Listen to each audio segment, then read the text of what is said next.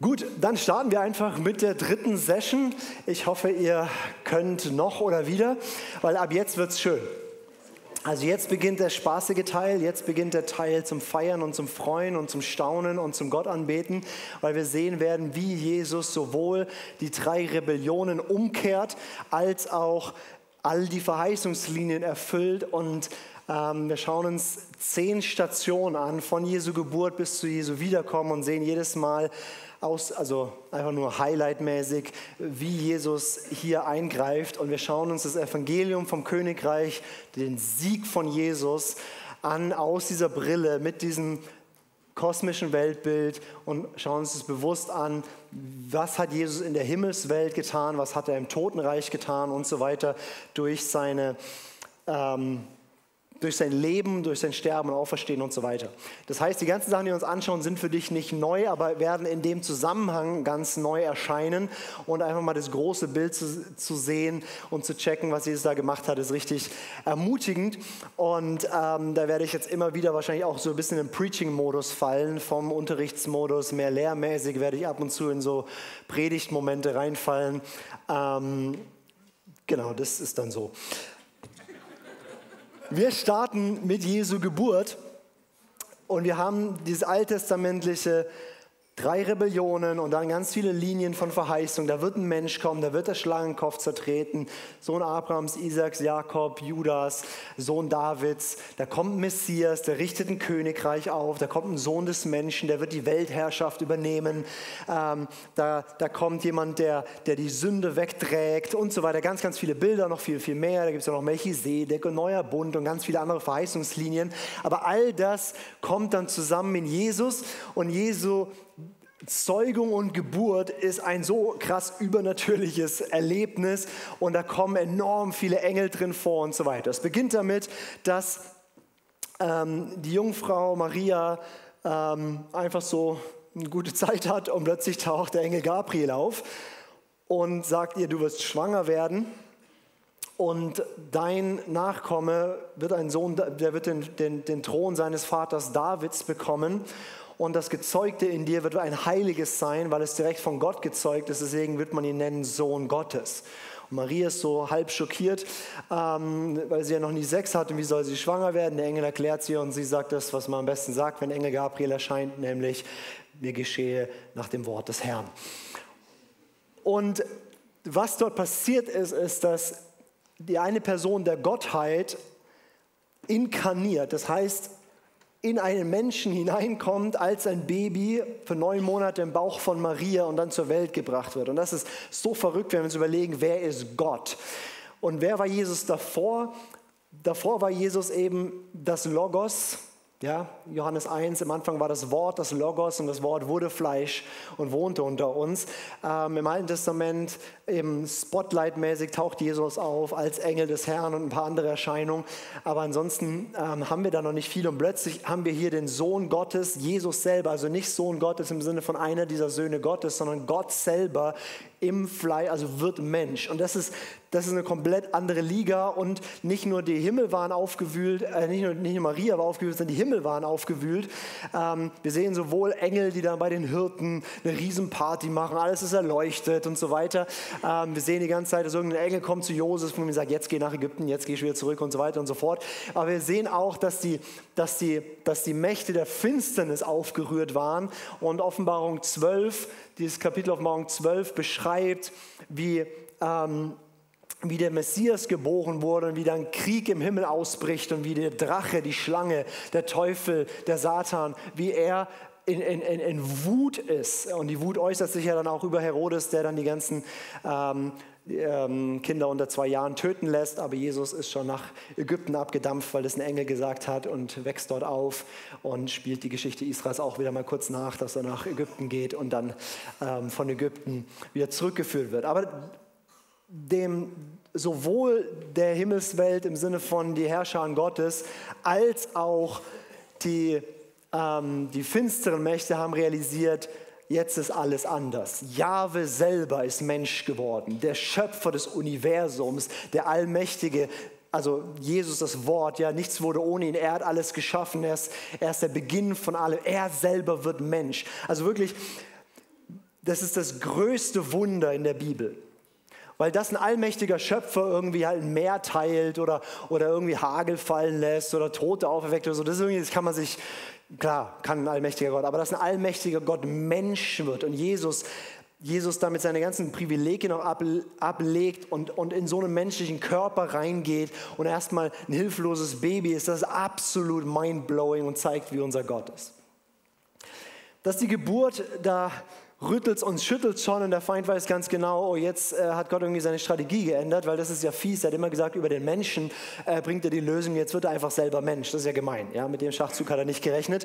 Ähm, und dann macht Jesus 30 Jahre lang scheinbar gar nichts und ähm, tut einfach nur ähm, unter Josef ähm, als Zimmermann ähm, lernen und Josef wahrscheinlich relativ früh gestorben, versorgt dann die Familie und bis 30 kriegen wir gar nichts groß mit, bis Jesus ähm, zu einem Mann hingeht, Johannes dem Täufer, der aufgestanden ist und diese erschütternde Botschaft gebracht hat. So ein wilder Typ, Heuschrecken, Honig fressen, Bart, lebt seit Jahrzehnten in der Wüste, kommt raus und sagt, das Reich Gottes ist da. Also all die Hoffnung Israels, all die Sehnsucht nach einem Messias, nach einem Friedensreich, nach Gott macht alles gut, Neuschöpfung, das Böse wird besiegt, Freiheit, all die Hoffnung waren in diesem Satz, das Königreich Gottes, Gott übernimmt die Herrschaft. Und da kommt einer und er sagt, das Reich Gottes ist jetzt da, es bricht an. Ihr müsst euch taufen lassen. Und eines Tages kommt Jesus, sein Cousin vorbei, lässt sich taufen. Die Himmel öffnen sich, der Geist Gottes fährt auf ihn herab, eine Stimme aus dem Himmel sagt, dieser ist mein geliebter Sohn, an dem ich Freude habe. Und dann kommt die erste Machtkonfrontation mit der Finsternis. Der Geist Gottes führt Jesus in die Wüste. Und die Wüste, wir erinnern uns, ist der Ort der Dämonen, das Gegenteil von Eden, ein öder Ort des Todes, wo ähm, dämonische Mächte hausen. Und dort auf Feindesgebiet sozusagen 40 Tage fastend, hungernd, schwach, geschwächt, trifft Jesus auf den Satan, der plötzlich im Neuen Testament eine Riesenrolle einnimmt.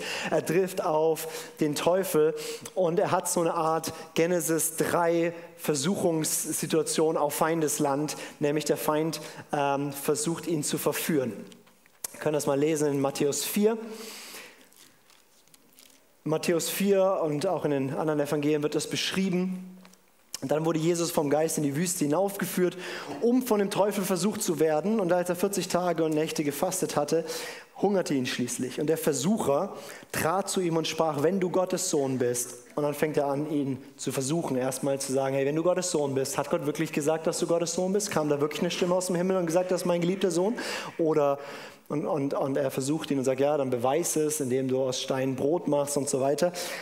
Und dann heißt es hier, und Jesus sprach zu ihm, wiederum steht geschrieben, äh, äh, Vers 8, sorry, wiederum nimmt der Teufel ihn mit auf einen sehr hohen Berg und zeigt ihm alle Reiche der Welt und ihre Herrlichkeit und sprach zu ihm, dies alles will ich dir geben, wenn du niederfallen und mich anbeten willst. Mit anderen Worten, der Teufel hat exakt verstanden, warum Jesus da ist. Wir haben es manchmal nicht ganz verstanden, aber der Teufel hat es komplett verstanden. Ich weiß, wer du bist, du bist der Sohn Gottes und ich weiß, wofür du gekommen bist. Du willst die Königreiche zurückholen. Jesus, lass uns einen Deal machen. Ich gebe sie dir. Warum kann er das sagen? Weil er es kann, weil es ihm gehört. Er ist der Gott dieser Welt und irgendwie, die Bibel sagt uns nicht wie, aber wurde Satan der oberste von diesen rebellierenden Mächten, Gewalten der Finsternis und hat darüber die Herrschaft erlangt und irgendwie waren die alle ihm untertan. Das heißt, er ist der Fürst der Finsternis, er ist der Gott dieser Welt, er ist der, dem alle Königreiche gehören, bis auf Israel. Und er sagt, Jesus, wir können einen Deal machen, wir können das Ganze hier abkürzen. Ich weiß, wofür du gekommen bist. Du willst die Weltherrschaft. Du kriegst sie. Eine Bedingung, erkenne mich als den Höchsten an und nicht deinen Vater im Himmel. Und Jesus sagt, no way, Gehen weg, Satan, denn es steht geschrieben, du sollst den Herrn, deinen Gott anbeten und ihm allein dienen. Und der Teufel weicht für eine ganze Zeit von ihm, weil er sagt, oh, ich komme an diesen Menschen nicht ran wie an alle anderen. Das ist erst das zweite Mal, dass der Teufel jemanden trifft, der sündlos ist. Die ersten, die er getroffen hat, waren Eva und Adam. Und das war das zweite Mal. Und Eva und Adam hat er überlistet und alle anderen hatte er danach sowieso im Sack. Warum? Weil die sündig waren und damit unter Herrschaft waren und er sie manipulieren und beherrschen konnte. Rechtmäßig, legitim durfte er sie beherrschen. Aber da kommt einer und Jesus sagt so schön, an mir hat er nichts. Ich bin der vollkommene Sohn des Vaters, noch nie gesündigt, da ist kein Falsch an mir. Und ich habe auch keine Erbsünde oder sonst was, sondern ich bin von einer Jungfrau geboren, direkt vom Heiligen Geist eingegeben. Da ist nichts, was der Feind an mir hat. Das heißt, die einzige Chance, die er hat, ist verführen, ist listig sein. Aber Jesus lässt sich nicht darauf ein. Der Teufel merkt, okay, wir brauchen irgendwie eine andere Strategie und flieht eine Zeit. Und dann beginnt Jesus seinen Dienst. Und Jesus, sein Dienst beginnt damit, wie der Dienst von den meisten Menschen beginnt, nämlich er kopiert die Predigt von seinem Vorgänger und sagt, tut Buße, denn das Reich der Himmel ist nahe herbeigekommen. Ja? Das, was Prediger am Anfang machen, sie machen Copy-Paste und Predigung, was jemand anders schon mal gepredigt hat. So beginnt hier seine Predigt. Aber er übernimmt die Botschaft und sagt, das, worauf alle warten, das Königreich Gottes ist jetzt da, weil der König ist da. Und dann predigt er das nicht nur, sondern er fängt an zu demonstrieren. Und seine Demonstration waren hauptsächlich zwei Dinge. Das eine war, er hat viele Kranke geheilt. Und das andere, er hat massiv viele Dämonen ausgetrieben. Und Dämonenaustreibung, das sehen wir im Alten Testament ja äh, quasi überhaupt nicht. Aber zur Zeit von Jesus und, und, und, auch in den Jahrhunderten davor haben wir Schriften, wo ganz genau erklärt wurde, wie das geht und wie man sich auf den Namen Gottes beruft und Beschwörungen. Also es gab einen Befreiungsdienst, aber nicht so einen. Weil was Jesus macht, ist, er betet gar nicht. Was Jesus auch nicht macht, er ruft keine höhere Macht an, sondern sagt, er sagt quasi in meinem Namen fahr aus und die Dinger fahren aus. Und Jesus, seine Präsenz hat die so nervös gemacht, diese unreinen Geister, diese widerlichen Quellgeister von Dämonen, dass wenn er teilweise einen Raum betreten, dann haben die aufgeschrien und sie haben gecheckt teilweise, wer er ist und gesagt, ich weiß, wer du bist, der Sohn Gottes, der Heilige, warum bist du hier, willst du uns verderben vor der Zeit? Weil sie wussten, eigentlich ist noch nicht die Zeit. Sie wissen, ihre Zeit kommt, ist festgelegt und sie werden ins Gericht kommen. Aber das ist doch noch nicht die Zeit. Jesus und Jesus tut mit einem, einem Wort seines Mundes sie stumm machen, sie austreiben und so weiter. Und Jesus demonstriert damit, das Reich Gottes ist da. Und er sagt, wenn ich durch den Finger Gottes, wenn ich durch den Geist Gottes Dämonen austreibe, dann ist das Königreich Gottes zu euch gekommen. Also ihr seht, ich habe Macht über die Macht der Finsternis. Der Machtbereich des Teufels, der Dämonen, der finsteren Mächte ist besiegt. Und ich mache es euch deutlich, indem ich einfach die Dämonen wegscheuche. Das ist das eine, was er macht. Das andere ist, dass er viele Menschen heilt. Und Apostel 10 ähm, in der Predigt von Petrus, ich glaube Vers 38, sagt er, dass der Heilungsdienst von Jesus war, Jesus gesalbt mit Heiligem Geist, der umherging und wohltat alle denen und alle die befreite, die vom Teufel überwältigt waren. Das heißt, es war ein Dienst von, also natürlich war Jesus empathisch mit den Menschen und die krank waren und so weiter, aber es war eine Demonstration von, ich bin erhaben über all das Böse, was der Teufel reingebracht hat. Er hat sogar Tote auferweckt und damit demonstriert, selbst der Tod, da kann ich eingreifen und mir einen Lazarus zurückholen oder diesen Jungen auf der Barre und kann sagen, leb wieder und ich kann das einfach machen. Er demonstriert, dass er erhaben ist und hat den Teufel gedemütigt, über dreieinhalb Jahre gedemütigt und gedemütigt und gedemütigt und gezeigt, hier ist jetzt ein neuer Boss unterwegs. Ich bin ich bin der Gesalbte. Und wie hat er sich selber genannt? Ich bin der Messias. Nein, er hat gesagt, ich bin der Sohn des Menschen. Hier kommt einer, der hat den Anspruch, die Weltherrschaft vom Vater zu kriegen. Und die Menschen haben das zum großen Teil nicht verstanden, was da alles abgeht, aber die finstere Macht hat genau verstanden, was da abgeht, weil 1. Johannes 3, Vers 8 sagt uns, Jesus ist erschienen, um die Werke des Teufels zu vernichten. Und das ist, was er getan hat, eins ums andere Mal. Und wir können uns eine Stelle anschauen, die besonders äh, dramatisch ist, wo Jesus die Mächte der Finsternis dem, ähm, ähm, konfrontiert. Und das ist deswegen so dramatisch. Ähm, das ist in Lukas 8, Abvers 26. Ähm, Weil bis dato hat sich Jesus nur in Israel aufgehalten, also nur im Land, was zu Israel gehört. Und da muss man dazu sagen, im Alten Testament ist Land und Geografie viel wichtiger gewesen in Bezug auf die Götterwelt. Also ich erkläre das kurz. Ähm, die, dessen Land es ist, dessen Gott kann dort verehrt werden. Mit anderen Worten, das Land Israel war Gott, Gottes Land und dort kann man Gott anbeten. Deswegen sagt David, König David, als er auf der Flucht ist, ähm, nach Ziklag und so weiter, sagt er, boah, jetzt werde ich ja gezwungen, woanders andere Götter anzubeten. Ich sage, hey, nee, David, bete doch einfach trotzdem zu Jahwe. Nein, der Gedanke ist, dass es nicht mehr der Boden von Jahwe, sondern jetzt stehe ich auf anderem Land, es gehört einem anderen Gott. Oder, oder dieser eine äh, Naaman, oder wie der heißt, der geheilt wird, der, der, der ähm, siebenmal da in Jordan reinspringen muss, ja. Ähm, der, der, der sagt dann, okay, ab jetzt werde ich nur noch Jahwe anbeten und dann nimmt der, nimmt der Erde mit, damit er das daheim Erde vom Gott Jahwe, von seinem Boden, daheim ausstreuen kann, damit er einen Ort hat, wo er Jahwe anbeten kann, weil daheim ist ja heidnischer Boden. Deswegen war auch das im Exil so schwierig, der Gedanke von, wir sind im Exil, wir sind nicht mehr im Land Jahwes und dann bricht Gott im Exil bei Hesekiel rein und zeigt seine Herrlichkeit in einem fremden Land. Das war völlig mindblowing. Das heißt, ähm, das Verständnis war, jeder Gott herrscht über ein Territorium. Und in der Bibel finden wir immer wieder, dass Gott auch gepriesen wird, also die ganze Schöpfung und so weiter, aber trotzdem war das ganz, ganz tief verankert. Und hier in Lukas 8 geht Jesus zum ersten Mal außerhalb von dem Bereich heiliges Land und in das Land, ähm, heidnisches Land sozusagen und alttestamentlich gesehen das Land Baschan. Und Baschan ist so der Abschnitt, wo ganz viele von diesen Riesen waren, die sie dann getötet haben. Ähm, seit jeher äh, ein Land, der sozusagen ähm, der, der, eine Behausung von Dämonen wird es genannt und sozusagen finsterstes Feindesland. Und Jesus geht dorthin, nur um einem einzigen Menschen zu dienen und dann haut er wieder ab. Ich lese das mal. Und sie fuhren nach der Landschaft der Gerasena, die Galiläa gegenüber liegt. Als er aber in das Land gestiegen war, kam ein Mann aus der Stadt entgegen, der Dämonen hatte und seit langer Zeit keine Kleider anzog und nicht im Haus blieb, sondern in den Grabstätten.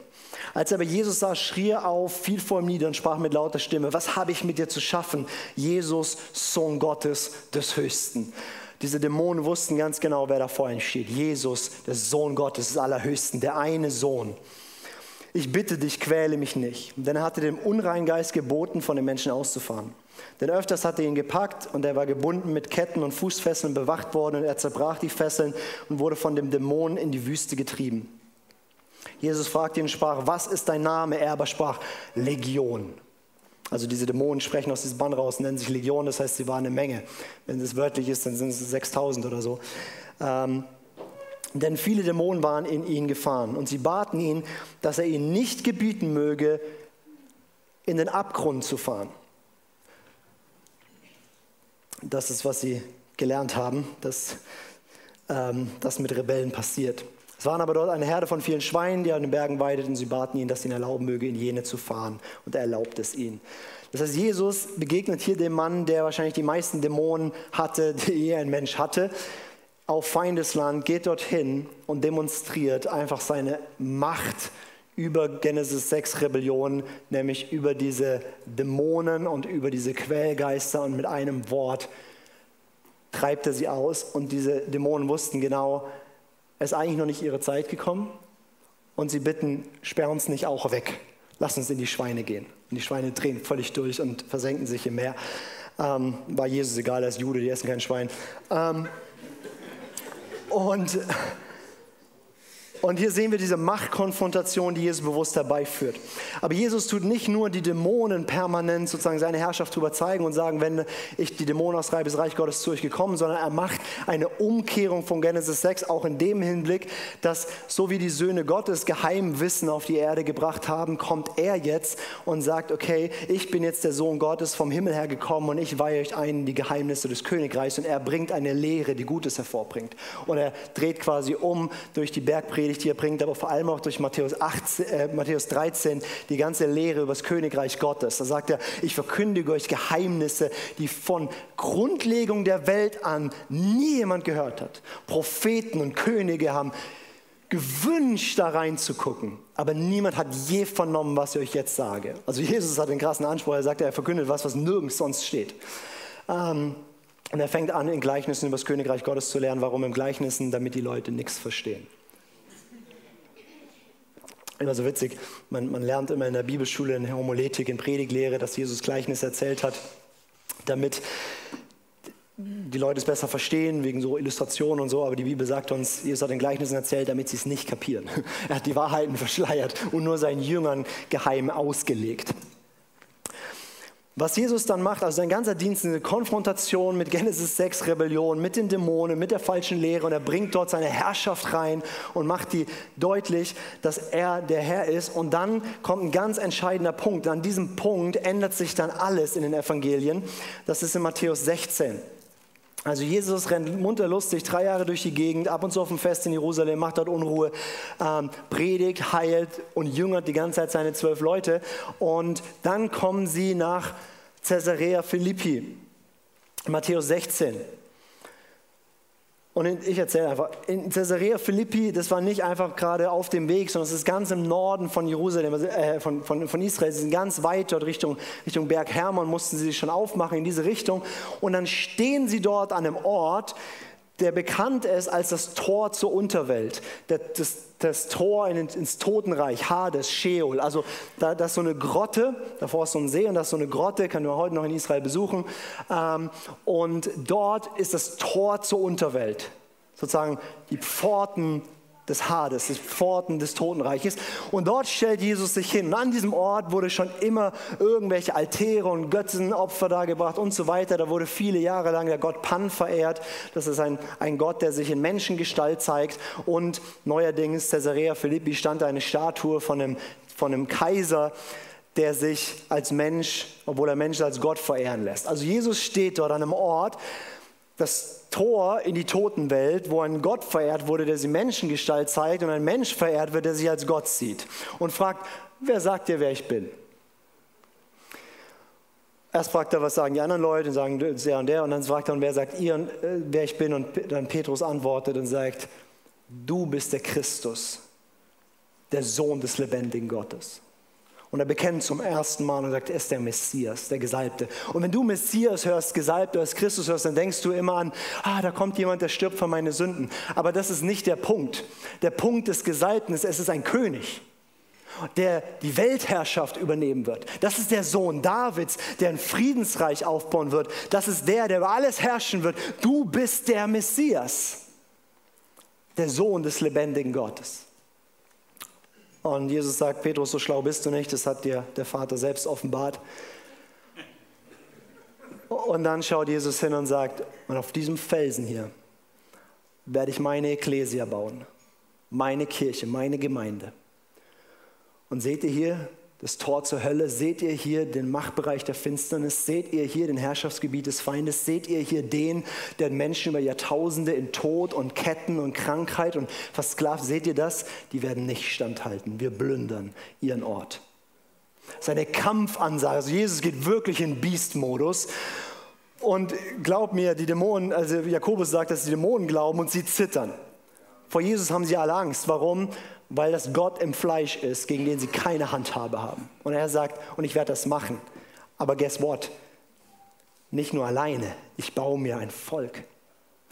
Deswegen habe ich zwölf erwählt, die Stammesväter, die das Israel repräsentieren, aber dann auch die ganzen Nationen mit reinholen. Und durch diese Braut, durch diese Gemeinde, durch dieses Volk werde ich die Mächte der Finsternis Stück für Stück für Stück besiegen.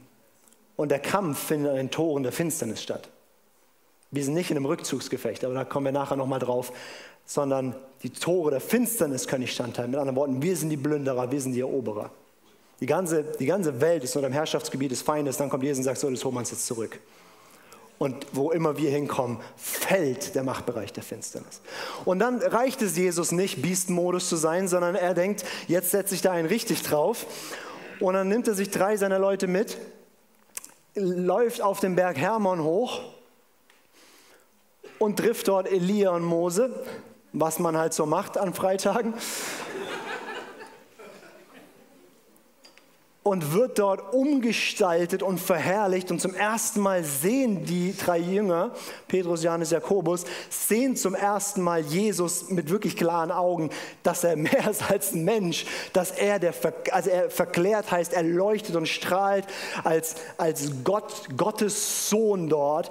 Und das auf dem Berg Hermon, also dem Berg, wo die, wo die, die Söhne Gottes sich versammelt haben, sich einen Schwur geleistet haben, wo, die, wo Genesis 6 passiert ist, wo die, Mensch, die Söhne Gottes auf die Erde kommen und die ganze Erde durchspülen mit ihrer, mit ihrer bösen Lehre und ähm, Riesenzeugen und so weiter und so fort. Was wir angeschaut haben an diesem Ort, sagt, zeigt Jesus, das ist wer ich bin und jetzt hole ich mir die ganze Herrschaft zurück. Also es ist ein absolutes In-Your-Face-Kampfansage.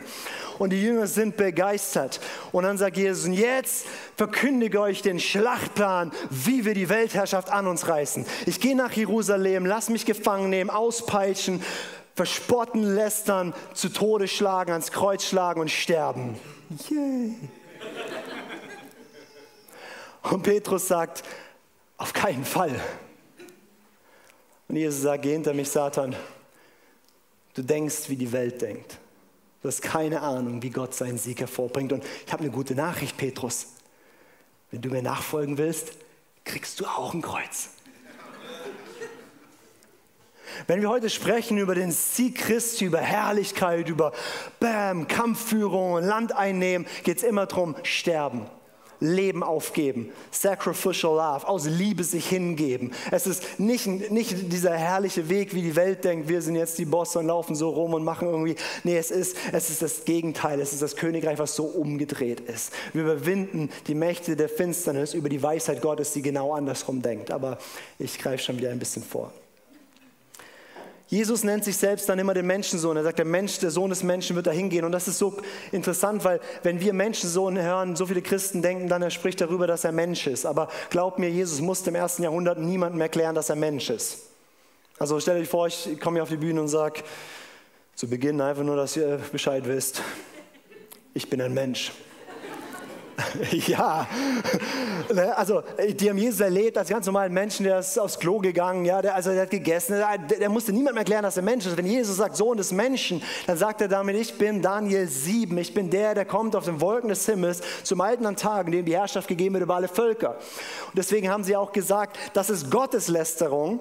Dafür wurde Jesus gekreuzigt. Vor, vor, dem Hohen Rat sagt er das. Er sagt, von nun an werdet ihr den Sohn des Menschen sitzen sehen zur, Höchst, zur Rechten der Macht. Und sie sagen, das ist Gotteslästerung. Warum Gotteslästerung? Weil Jesus sagt, ich bin der, der kommt mit den Wolken des Himmels. Ich bin Jahwe. Und sie fragen, sag uns, bist du der Sohn Gottes, der Sohn des Hochgelobten? Und er sagt, ich bin Yahweh. Das ist so, okay, zerreißen ihre Kleider, wir müssen ihn kreuzigen. Dafür wurde Jesus gekreuzigt und er ähm, wird dann gefangen genommen Ihr kennt die Geschichten, verraten, gefangen genommen, geschlagen, ausgespuckt, verlästert und dann von den Römern ans Kreuz genagelt und hängt dort nackt und bloß und sie lästern ihn. Und Psalm 22 erfüllt sich, Jesus sagt ihn kurz am Kreuz, den ersten Vers, mein Gott, mein Gott, warum hast du mich verlassen? Und wann immer das Neue Testament einfach nur einen Vers anteasert, meint sie auch damit den ganzen Psalm. Und wenn du den ganzen Psalm 22 liest, dann ist es absolut verrückt, weil da steht halt drin, dass die Hände und also dass die Hände durchbohrt werden, dass sie die Kleider unter ihnen aufteilen und so weiter. Aber da steht auch drin, dass starke Stiere von Baschan ihn umgeben. Was sind starke Stiere von Baschan? Von was redet der Psalmist? Wovon redet Jesus? Ja, die Mächte der Finsternis sind um ihn her. Wirklich die beste Darstellung von Jesus am Kreuz, die ich bisher gesehen habe, ist Narnia auf Narnia wird der Löwe auf so einem Altar dargebracht und um ihn rum, wenn du den Film nicht gesehen hast oder die Bücher nicht gelesen hast, tanzen dann diese ganzen dämonischen, hässlichen, bösen Wesen und sie feiern und sie freuen sich. Und die Hexe, die, die sozusagen den Teufel repräsentiert in Narnia, die, die, die jubelt und dann töten sie ihn dort auf diesem Altar oder Jesus am Kreuz stirbt, gibt den Geist auf. Und es war ein absoluter Festbetrieb der Finsternis. Sie haben so gefeiert, weil sie hatten keine Handhabe gegen diesen Jesus. Und dann war er so blöd, sich einfach nicht zu wehren. Und Jesus sagt, ich kann zwölf Legionen Engeln rufen, aber ich mach's nicht. Und sie feiern und sie freuen sich. Und 1. Korinther 2, Vers 6 folgende sagt, dass die Fürsten dieses Zeitalters, die Mächte und Gewalten der Finsternis, haben nicht verstanden, was passiert am Kreuz, sonst hätten sie Jesus niemals gekreuzigt. Weil was dort passiert ist, ist, Jesus gibt sein Leben hin, unschuldig. Der Lohn der Sünde ist der Tod. Jesus hat nie gesündigt. Jesus ist eigentlich unsterblich. Jesus ist, der, ist Jahwe im Fleisch. Und er sagt, ich mache folgendes, ich nehme all das auf mich. Alle, die den Tod verdient haben. Ich nehme alle Sünde auf mich. Und ich habe Macht, mein Leben zu geben. Und ich habe Macht, mir es wiederzunehmen. Wir können mal in Kolosser 2 reingucken, was passiert am Kreuz. Paulus reflektiert das und schaut sich an, was ist eigentlich geschehen am Kreuz? Warum ist das eine gute Nachricht für uns? Ist ja komisch, dass wir einen Messias feiern, der gestorben ist, dass wir das Kreuz feiern. Ähm, und Paulus schaut sich an in, in Kolosser 2. Ähm, ich lese mal Vers, Vers 9. Denn in ihm, in Jesus, wohnt die ganze Fülle der Gottheit leibhaftig. Und ihr seid in ihm zur Fülle gebracht. Er ist das Haupt jeder Gewalt und jeder Macht. In ihm seid auch ihr beschnitten worden mit einer Beschneidung, die nicht mit Händen geschieht, sondern im Ausziehen des fleischlichen Leibes in der Beschneidung des Christus. Mit ihm begraben in der Taufe, in ihm auch mit auferweckt durch den Glauben an die wirksame Kraft Gottes, der ihn aus dem Toten auferweckt hat. Und auch euch, die ihr tot wart in den Vergehungen, und in den Unbeschnittensein eures Fleisches hat er mit lebendig gemacht, indem er uns alle Vergehen vergeben hat. Er hat den Schuldschein gegen uns gelöscht, den in Satzung bestehenden, der gegen uns war, und ihn auch aus unserer Mitte fortgeschafft, indem er ihn ans Kreuz nagelte, indem er das Kreuz nagelte. Er hat die Gewalten und die Mächte völlig entwaffnet und sie öffentlich zur Schau gestellt. In Jesus hat er den Triumph über sie gehalten. Was dort am Kreuz passiert ist, was die Mächte der Finsternis nicht verstanden haben, sonst hätten sie nie zugelassen, dass Jesus das macht, ist, dass Jesus mit sich ans Kreuz genommen hat, den Schuldschein. Da, wo drauf steht, dein und meine Vergehen, da, wo drauf steht, dass du ein Sünder bist. Und weil du ein Sünder bist und weil wir alle Sünder sind und weil wir alle gesündigt haben, sind wir alle unter dem Machtbereich der Finsternis. Sind wir alle versklavt unter die Herrschaft von korrupten Söhnen Gottes. Sind wir alle unter dem Machtbereich des Teufels. Sind wir alle schutzlos ausgeliefert. Sind wir alle für immer verloren und verdienen den Tod. Und Jesus nimmt diesen Schuldschein, nagelt ihn ans Kreuz. Und guess what? Wenn du das glaubst, dann bist du jetzt wie Jesus, nämlich frei von Schuld. Und du kannst sagen, an mir hat der Feind nichts mehr. Es gibt, es gibt keinerlei rechtmäßigen Anspruch mehr. Es gibt keinen Zugriff, den der Teufel mehr auf mich hat. Warum? Weil ich bin jetzt in Christus. Und alles, was Christus gehört, gehört mir. Und ich bin schuldlos in Christus. Und mir ist vergeben in Christus. Mit anderen Worten, der Feind hat nichts an mir. Ich bin unantastbar. Ich bin rausgenommen aus dem Machtbereich der Finsternis und hineinversetzt in das Reich des geliebten Sohnes. Wo ich bin, ist Herrschaft Gottes und die Finsternis flieht. Wir schauen uns das gleich noch mehr an in der, in der, vierten Session, was es mit uns zu tun hat, aber schon mal so ein bisschen ein Gespür dafür zu kriegen, wie gut das ist, was Jesus getan hat. Jesus stirbt dort am Kreuz. Das Ding wäre, wenn das jetzt alles wäre, wären wir immer noch verloren. Wenn das alles gewesen wäre, was Jesus getan hat, hätten wir immer noch ein Problem. Weil dann, dann, dann ähm, sagt 1. Korinther 15, wenn Jesus nicht auferstanden ist, dann sind wir alle noch in unseren Sünden dann sind wir alle noch ruiniert und wir werden alle in den Tod gehen. Aber Jesus ist eben nicht im Grab geblieben. Aber Jesus wird gekreuzigt, wird ins Grab gelegt. Und dann eine ganz wichtige Episode, die wir meistens nicht so auf dem Schirm haben. Wir sagen das in unserem Glaubensbekenntnis, ne? gelitten unter Pontius Pilatus, gekreuzigt, gestorben, begraben, hinabgestiegen in das Reich des Todes, am dritten Tag auferstanden. Was hat Jesus gemacht und warum haben wir das in unser zentralstes Glaubensbekenntnis reingeschrieben? Naja, Jesus ist wirklich gestorben. Der war tot. Und wohin gehen Tote? Tote gehen ins Totenreich. Und wer ist der Boss im Totenreich? Wichtig, nicht in der Hölle. Das, wir reden über das Totenreich. Der Teufel ist der Herr des Todes. Äh, Hebräer 2, äh, Vers 13 oder 14 heißt es, dass der Teufel die Macht des Todes hat und damit in Furcht und Knechtschaft die gesamte Menschheit hält. Das heißt, Jesus stirbt am Kreuz und steigt hinab ins Totenreich, in den Machtbereich der Finsternis, vor dessen Toren er schon mal stand. Und dann schauen wir uns jetzt eine Stelle an, die wie kaum eine andere Stelle theologisch rauf und runter diskutiert wird und man nicht so klar weiß, wie man das alles deuten soll. Das ist 1. Petrus 3, in Notizen steht 2. Petrus, das ist ein Schreibfehler. 1. Petrus 3, Verse 18, folgende. Denn es hat auch Christus einmal für Sünden gelitten am Kreuz. Der Gerechte für die Ungerechten, damit er uns zu Gott führe. Zwar getötet nach dem Fleisch, aber lebendig gemacht nach dem Geist. In diesem ist er auch hingegangen und hat den Geistern im Gefängnis gepredigt, die einst ungehorsam gewesen waren, als die Langmut Gottes in den Tagen Noahs abwartete, während die Arche gebaut wurde, in die wenige, das sind acht Seelen, durchs Wasser hindurch gerettet wurden. Das Abbild davon errettet jetzt auch euch, das ist die Taufe. Nicht ein Ablegen der Unreinheit des Fleisches, sondern die Bitte an Gott um ein gutes Gewissen durch die Auferstehung Jesu Christi. Der ist zur Rechten Gottes, nachdem er in den Himmel gegangen ist. Und Engel und Mächte und Kräfte sind ihm unterworfen. Okay, was sagt diese Stelle? Und wir gehen da nicht in Spekulationen und in viele Details rein. Wir sagen einfach nur, was sagt diese Stelle.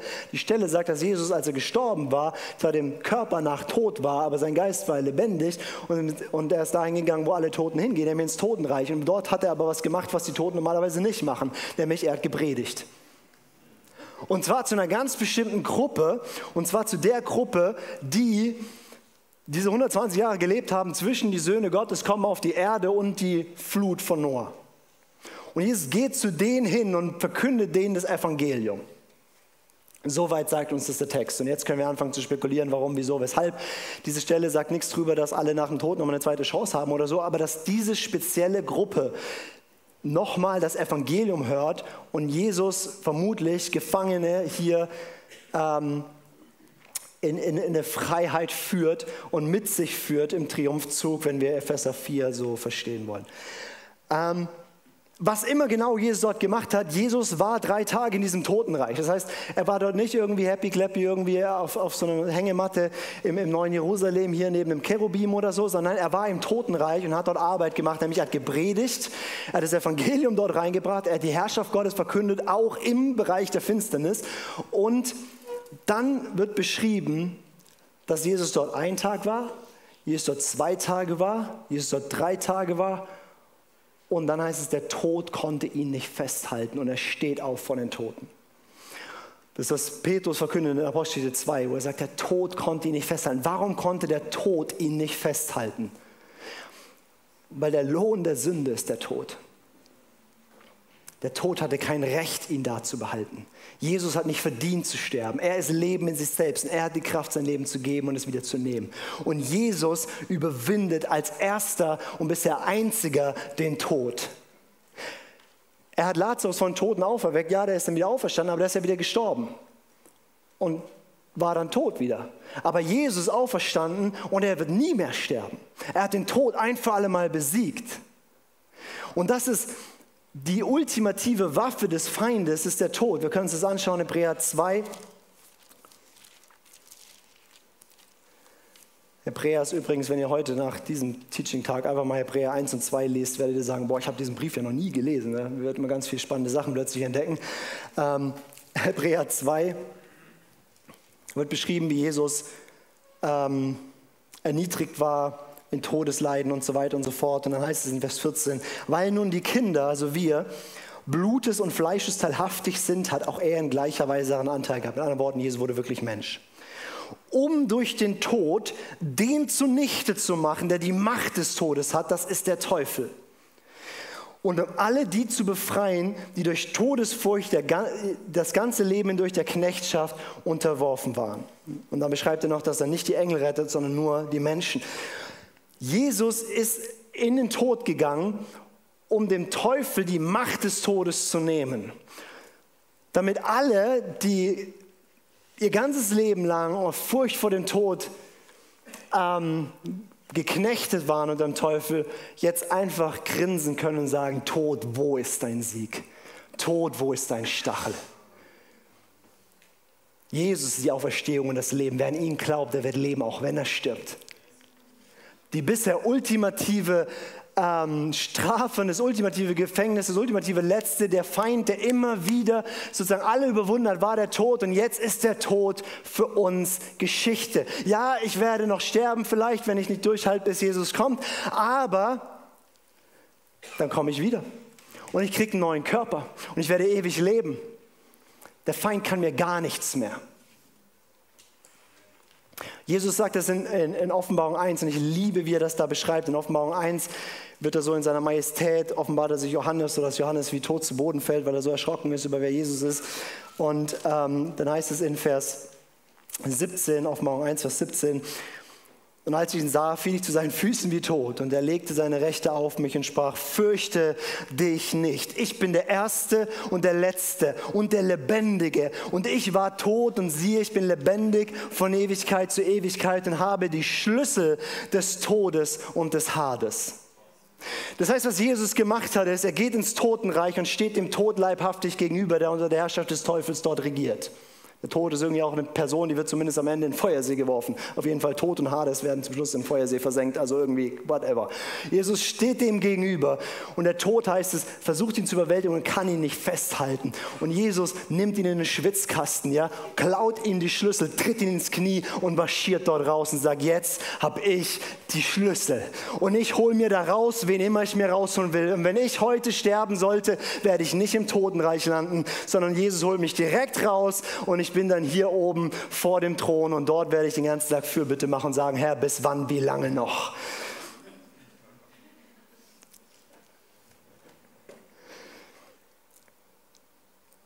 Jesus steht von den Toten auf und dann erscheint er seinen Jüngern in einem irgendwie normalen Körper, aber irgendwie auch doch nicht ganz so normalen Körper. Ein Körper, der nicht mehr verwest, der nicht mehr kaputt geht, wo sie ihn erkennen, aber der irgendwie sich halt so unsichtbar machen kann und äh, wie auch immer. Jesus seine Diät war Fisch und Honig, also Fleisch und Süßigkeiten. Ähm, sagt die Schrift. Und dann Apostelgeschichte 1 heißt es, dass der auferstandene Jesus 40 Tage lang seinen Jüngern erscheint und mit ihnen Bibelschule macht. Und die Bibelschule hat ein Thema, das Königreich Gottes. Und das Fiese ist das alles, was da steht. Keine Ahnung, was Jesus dort alles gelehrt hat, aber wir müssen uns vorstellen, der auferstandene Jesus erscheint seinen Jüngern immer wieder in diesen 40 Tagen und lehrt sie über das Königreich Gottes, lehrt sie über wie diese Herrschaft Gottes jetzt funktioniert, lehrt sie diese ganzen Dinge, die sie wahrscheinlich davor schon gelehrt hat, die sie irgendwie nicht verstanden haben und jetzt Sinn machen mit der Auferstehung, weil die Jünger ja bis zuletzt gedacht haben, der Messias würde einfach diese Welt übernehmen und haben nicht mit Tod und Auferstehung und dem ganzen komplexen Zeug gerechnet. Am Ende von dieser Zeit stellen die Jünger dann eine sehr, sehr schlaue Frage und sagen, okay Jesus, jetzt da du von den Toten auferstanden bist, stellst du jetzt das Reich her. Wir werden jetzt erleben, dass Israel als Königreich hergestellt wird und dass dann der Weltfriede kommt und alle Schöpfung erneuert wird. Ist es dann jetzt der Zeitpunkt, jetzt wo du auferstanden bist? Das macht doch Sinn, Jesus. Und Jesus sagt, für euch ist nicht so wichtig, wann das passiert. Dass es passiert, ist keine Frage. Es ist nicht so wichtig, wann das passiert. Aber wichtig ist erstmal, ihr werdet Kraft empfangen, wenn der Heilige Geist auf euch gekommen ist. Und dann werdet ihr Zeugnis ablegen. Hier in Jerusalem, in Judäa, in Samaria und an die Enden der Erde. Das ist euer Job. Und dann Apostelgeschichte 1 macht Jesus den Superman und fährt auf in den Himmel, verschwindet in den Wolken, die Jünger stehen staunend da. Dann kommen Engel und sagen, was guckt ihr so? Nix. Ist nur gerade einer. Sonst nichts. Die Engel so, ja, normal. Und dann sagen die Engel, Apostel 1, Vers 11, diesen Jesus, den ihr so habt hingehen sehen, der wird genauso auch wiederkommen. Aber jetzt macht, was er gesagt hat. Und was Jesus macht, Himmelfahrt ist auch so ein unterschätztes Ding. Jesus ist ja quasi auf der Erde und ähm, ist die, sozusagen, Jahwe wird selber Mensch, erfüllt alles und dann fährt er auf in den Himmel und setzt sich hier zur Rechten des Vaters. Das ist Himmelfahrt. Er fährt auf. Das heißt, Jesus bricht da hindurch durch alle Mächte und Gewalten, vorbei an allen Söhnen Gottes und Cherubim. Er landet dort im neuen Jerusalem, im dritten Himmel oder wie immer du das nennen willst. Er landet dort alles betet ihn an, der vollendete Sohn Gottes im Auferstehungskörper. Er marschiert in diesen Thronsaal und setzt sich einfach zu Rechten des Vaters. Und seit diesem Tag sitzt ein Mensch auf dem Thron Gottes. Und das ist absolut crazy. Es ist ein Mensch, einer von denen, du hast uns ein wenig geringer gemacht als die Engel. Was ist der Mensch, dass du seiner gedenkst, der jetzt erhoben ist und Jahwe selbst wird für Ewigkeit Mensch sein und das Universum regieren und ein Mensch sitzt auf dem Thron Gottes und alle Söhne Gottes und Engel und Cherubin und Seraphim beugen sich davor. Jesus setzt sich zu Rechten Gottes und wir können mal in Epheser 1 anschauen, was da so wohin er sich da genau gesetzt hat, was das bedeutet. Epheser 1. Auch Epheserbrief ist eine gute Lektüre nach diesem Tag. Da wirst du auch ein paar nette Dinge entdecken. Vers 20, die hat er in Christus wirksam werden lassen, die Auferstehungskraft, indem er ihn aus den Toten auferweckt hat und zu seiner Rechten in der Himmelswelt gesetzt hat. Hoch über jede Gewalt und Macht und Kraft und Herrschaft und jedem Namen, der nicht nur in diesem Zeitalter, sondern auch in dem zukünftigen genannt werden wird. Und alles hat er seinen Füßen unterworfen und ihn als das Haupt der, über alles der Gemeinde gegeben, die sein Leib ist und so weiter. Jesus hat sich gesetzt zu Rechten Gottes hoch über jeder Gewalt, jeder Kraft, jedem Namen, jeder Herrschaft. Alles ist ihm unterworfen. Wenn Jesus sagt, mir ist gegeben alle Macht im Himmel das war bei Jahwe schon davor so. Und auf der Erde. Alle Macht. Nochmal, er hat keinen Gegner. Es ist nicht so, dass Jesus immer noch seit 2000 Jahren Armdrücken mit dem Teufel macht. Wir haben einen Teufel, eine böse Schlange, die uns als Menschheitsgeschlecht ewig geknechtet hat, gegen die wir keine Chance hatten, bis einer kam. Und der hat der Schlange den Kopf zertreten und er wird sie noch endgültig den Gar ausmachen. Aber an dir und mir hat diese Macht nichts mehr. Und wir haben einen König, deswegen rühmen wir ihn als Herrn über alles, über jedem. Er hat all das besiegt. Er hat die Gewalten und Mächte öffentlich entblößt, zur Schau gestellt, sie entwaffnet. Nichts haben sie mehr gegen dich in der Hand. Er sitzt drüber. Alle Macht ist ihm gegeben.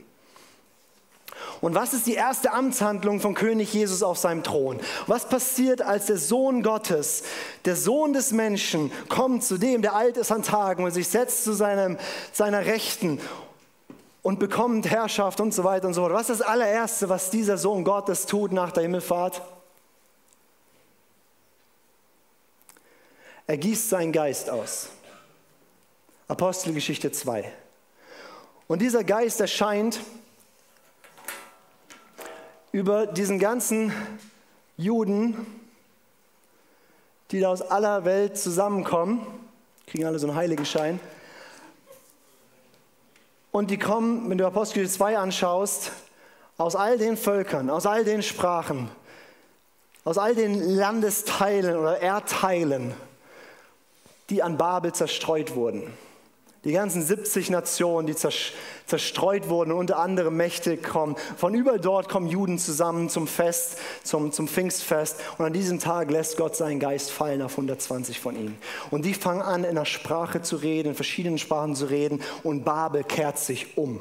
Babel war Sprachverwirrung. Sie verstehen sich nicht mehr. Pfingsten ist Sprachwunder. Sie verstehen sich. Babel war, die Nationen werden weggebracht von Gott unter andere Götter. Pfingsten ist, ich nehme mir die Völker zu meinem Erbe. Jede Sprache, jedes Volk, jede Nation, alle gehören sie mir.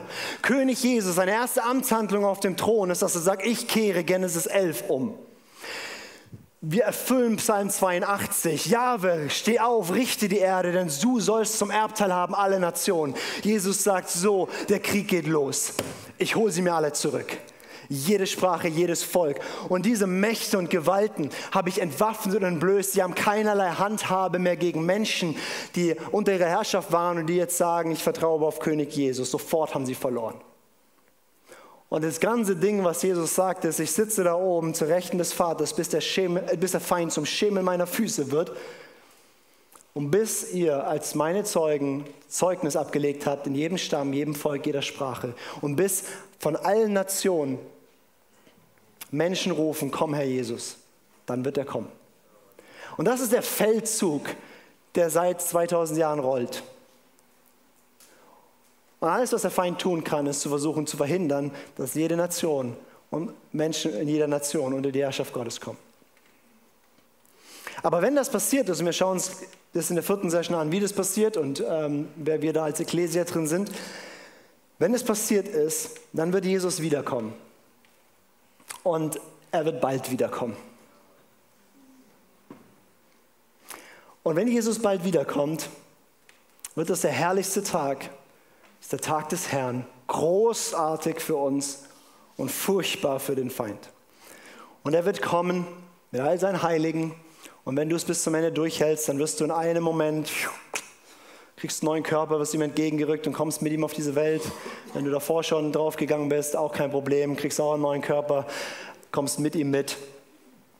Und dann wird Jesus Krieg führen in Gerechtigkeit. Und Jesus wird den Antichrist, den falschen Propheten mit dem VIP-Ticket direkt in den Feuersee werfen. Jesus wird einen Engel veranlassen, dass er für tausend Jahre den Satan bindet und in den Abgrund reinsperrt. Und Jesus wird für tausend Jahre demonstrieren auf dieser Welt, wie es ist, wenn ein König herrscht auf dieser Welt. Da wird nämlich Friede sein und Gerechtigkeit. Und er baut jetzt gerade seine Regierungstruppen für später. Das nennt dein Praktikum gerade. Das nennt man Leben. Weil dann haben wir den Job, ein paar Nationen und den ganzen Erdkreis aufzubauen und nach all den Katastrophen und was es alles hier so gibt, alles mal wieder gut zu machen und einen Garten Eden draus zu machen. Um die Erde ready zu machen, dass dann der Vater kommt. Weil nach den tausend Jahren gibt es noch eine kurze Mini-Rebellion, ein kleines Intermezzo. Und dann gibt es ein Endgericht. Und dann werden der Teufel und seine Gefolge für alle Ewigkeit im Feuersee verbrennen. Und das neue Jerusalem, der himmlische Ort, Himmel, kommt auf die Erde. Und wir haben eine neue Erde, komplett erneuert. Das ist der ganze Plan. Einer der wichtigsten Verse in der Bibel, Vers 1, Vers 10, da heißt es, dass der Plan Gottes, den er vor Ewigkeiten sich ersponnen hat, ist alles zusammenzufassen in Christus, das, was im Himmel und auf der Erde ist. Mit anderen Worten, dein und mein Ziel ist nicht in den Himmel zu kommen. Unser Ziel ist, wie im Himmel so auf Erden, dass der Himmel letztlich auf die Erde kommt und wir diese Eden-Wiederherstellung haben von Überlappung der himmlischen Welt und der irdischen Welt. Und wir werden dort ewig herrschen und alles sich erfüllen, was Gott sich schon immer vorgenommen hat. Wir werden die Nation beherrschen für alle Ewigkeit.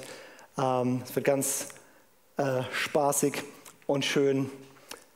Und es wird vor allem kein Leid mehr geben, kein Geschrei, kein Schmerz, kein Tod, nichts mehr. Und darauf steuern wir zu. Und wir haben jetzt noch ein kleines Zeitfenster zwischen heute und zwischen dann.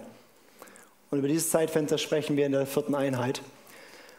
Und wir reden drüber, nachdem wir das alles gehört haben, so what? Und was hat es mit uns zu tun? Und ich will zum Abschluss dieser Session noch eine meiner Lieblingsbibelstellen vorlesen, die das Evangelium zusammenfassen. Das sind Philippa 2, da geht es über Jesus, Jesus Christus, der in Gestalt Gottes war und es nicht wie ein Raub festhielt, Gott gleich zu sein. Er machte sich selbst zu nichts und nahm Sklavengestalt an, indem er dem Menschen gleich geworden und der Gestalt nach wie ein Mensch befunden wurde. Er erniedrigte sich selbst und wurde gehorsam bis zum Tod, ja zum Tod am Kreuz. Darum hat Gott ihn auch hoch erhoben und ihm den Namen verliehen, der über jeden Namen ist, damit in dem Namen Jesu jedes Knie sich beuge.